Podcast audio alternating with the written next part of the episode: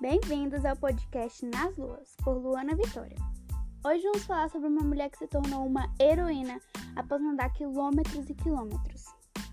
Créditos ao História de Niná para Garotas Rebeldes. Era uma vez uma nadadora chamada Yusra Martini. Ela morava em Damasco, na Síria. Yusra nem sempre foi nadadora. Quando era pequena, morria de medo de entrar na piscina. Enquanto as outras crianças nadavam, ela ficava na beira do lado mais fundo da piscina, olhando a água. Mal enxergava o fundo. Mas a piscina não a deixava só com medo, também a deixava com vontade, e de pouco em pouco começou a enfrentar a água.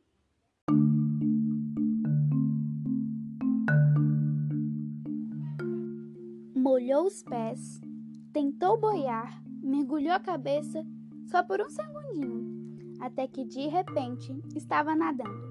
Não só nadando, mas competindo. O pai de Yuzera foi treinador dela e da irmã. Yuzera começou a ganhar uma competição atrás da outra. A piscina tinha virado seu lugar favorito, porque ela se sentia em outro mundo. Nadar fazia esquecer seus problemas.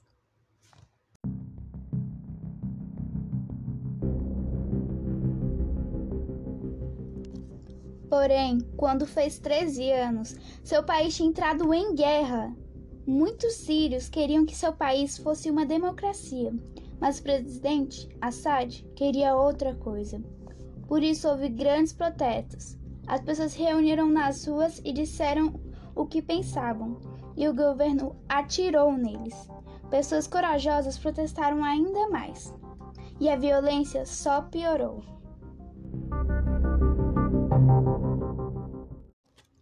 Tudo, tinha se formado uma guerra civil.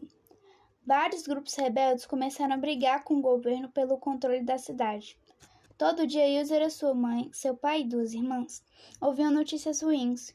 Tinha muita gente sendo morta. No primeiro ano, eles se manteram a salvo em um subúrbio de Damasco, capital da Síria.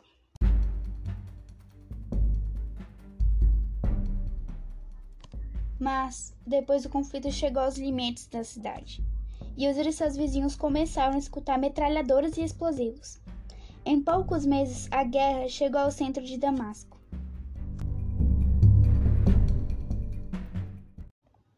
Um dia, Isar e seu pai foram a pé ao ginásio da cidade para ela treinar na piscina. Quando chegaram, deram de cara com o ginásio todo destruído. A piscina estava cheia de entulho e poeira. Ela não tinha mais onde nadar. Não havia lugares seguros na cidade. Havia tanques de guerras imensos andando pelos bairros residenciais. Com 14 anos, Yusera só via uma saída. Eles precisavam sair dali, mas também era muito perigoso ficar. Ela implorou aos pais que fossem todos à Europa, mas eles disseram que não. Era muito arriscado e perigoso viajar os cinco juntos, ainda mais com sua irmãzinha, Shahed, que tinha apenas dois anos. Teriam que esperar. Mas aí os bombardeios chegaram ao bairro deles, e a casa que eles moravam foi destruída. Como ninguém estava em casa quando aconteceu, todos se salvaram, porém perderam tudo. A mãe Gilzera teve uma ideia e disse, com os olhos cheios de lágrimas: Dois primos seus estão planejando fazer uma viagem longa e perigosa para a Europa. E se ofereceram para levar você e sua irmã mais velha, Sara. Não dava para saber quando os pais e o resto da família se juntariam novamente a elas. Mas, por enquanto, as meninas ficariam a salvo. A viagem era perigosa, mas continuar em Damasco era ainda pior. No dia de ir embora, abraçou e se despediu dos pais e da irmãzinha. Foi difícil não engasgar com as lágrimas. Saiu de Damasco levando muito pouco: um celular, algumas roupas e um pouco de dinheiro para pagar os atravessadores, que as ajudaria a cruzar a fronteira. Saíram com os primos e alguns refugiados. Primeiro tomaram um avião para Beirute, no Líbano, e depois para Istambul, na Turquia. A cada passo do caminho, tinham medo de serem pegos pela polícia, que certamente os levariam de volta para a Síria. Ali encontraram os atravessadores que haviam combinado de ajudá-los por dinheiro.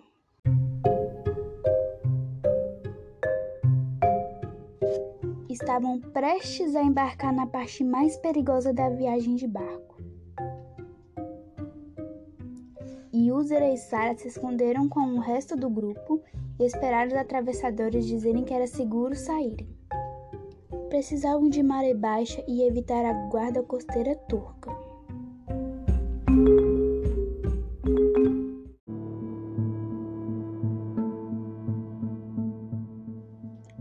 Finalmente tinha chegado a hora, mas mal tinham saído e a costeira turca mandou eles de volta à costa. Resolveram tentar de novo, assim que o sol se pusesse. Entraram no barco minúsculo e, quando o motor foi ligado, todos ficaram em silêncio. Bem lentamente, viram a costa turca se afastar. Porém, após 20 minutos depois de terem saído, o motor do barquinho parou de funcionar. Foi ficando mais lento, mais lento, mais lento, até parar. Enquanto tentavam consertá-lo, começou a entrar água no barco.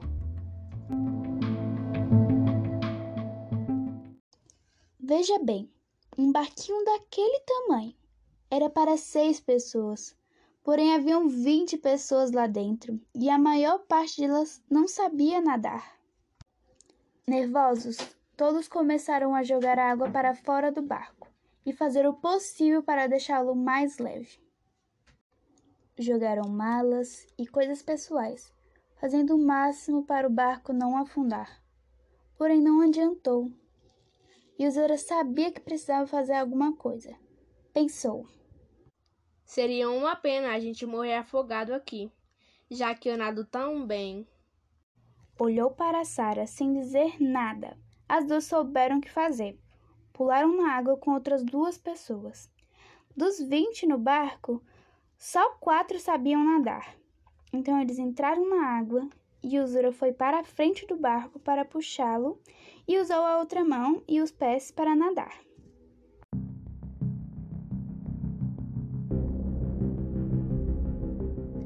Passaram-se 20 minutos e Usura sentiu os olhos arderem por causa da água salgada. O barco era pesado, o esforço era imenso. Usura sentiu as pernas cansadas, mas sabia que não poderia parar de batê-las. Sua única preocupação era chegar à para com todos vivos. Ela apertou a corda na mão com mais força e continuou, nadando, nadando. Empurraram e puxaram, puxaram e empurraram. User estava tão cansada que achava que não ia conseguir.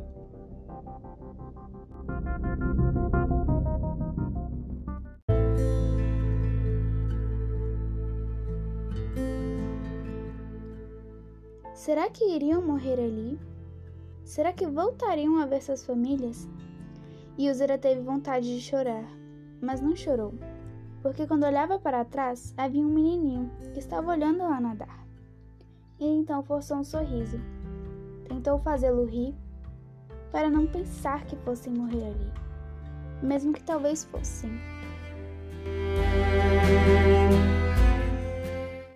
Agora, a mão de User estava esfolada de tanto segurar a corda, e os pés dormentes por causa da água fria. Os olhos continuavam ardendo e os lábios estavam rachados por causa do sal. Mas ela continuou nadando,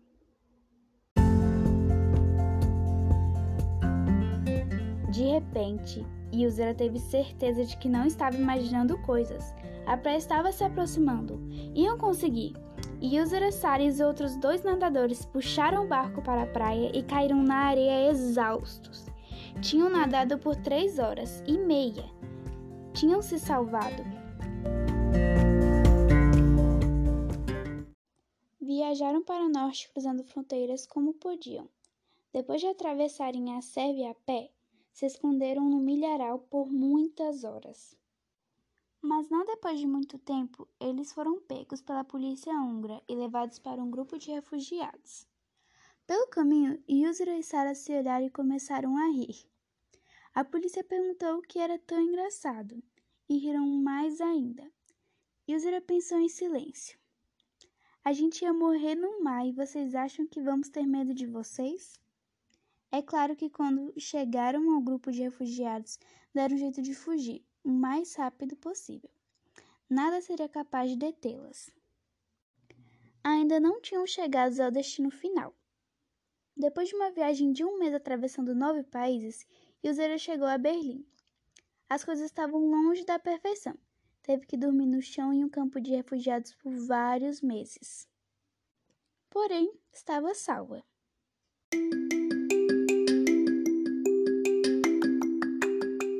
Yusera ouviu falar de um clube de natação. Resolveu fazer o traste para entrar no time. Estava fora de forma, pois não treinava há dois anos. Mas o treinador viu que ela era boa ela se dedicou completamente aos treinos. Acordava às 6 horas da manhã antes da escola para nadar e assim que saía ia correndo para a piscina.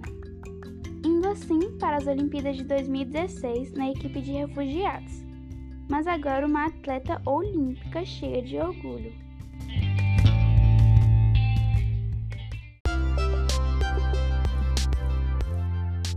Hoje ela mora com os pais e sua irmãzinha ainda em Berlim, com 23 anos. E esse foi o episódio de hoje sobre User Amardini, participação especial do meu irmão Pedro e minha irmã Ana. Espero que tenham gostado. Tchau!